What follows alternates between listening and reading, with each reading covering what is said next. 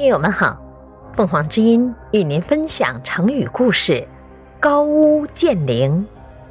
解释：建，倒水泼水；瓴，盛水的瓶子。把瓶子里的水从高层顶上倾倒，比喻居高临下，不可阻遏。汉高祖刘邦刚登基不久，有人向他报告说，楚王韩信谋反。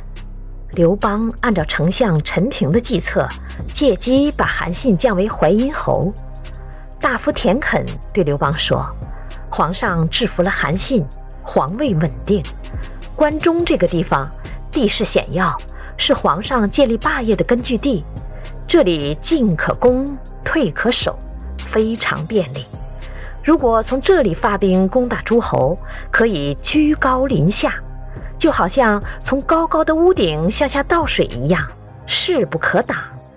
这个成语比喻居高临下、不可阻挡的形式，也形容人洞察事物的能力非凡。感谢收听，欢迎订阅。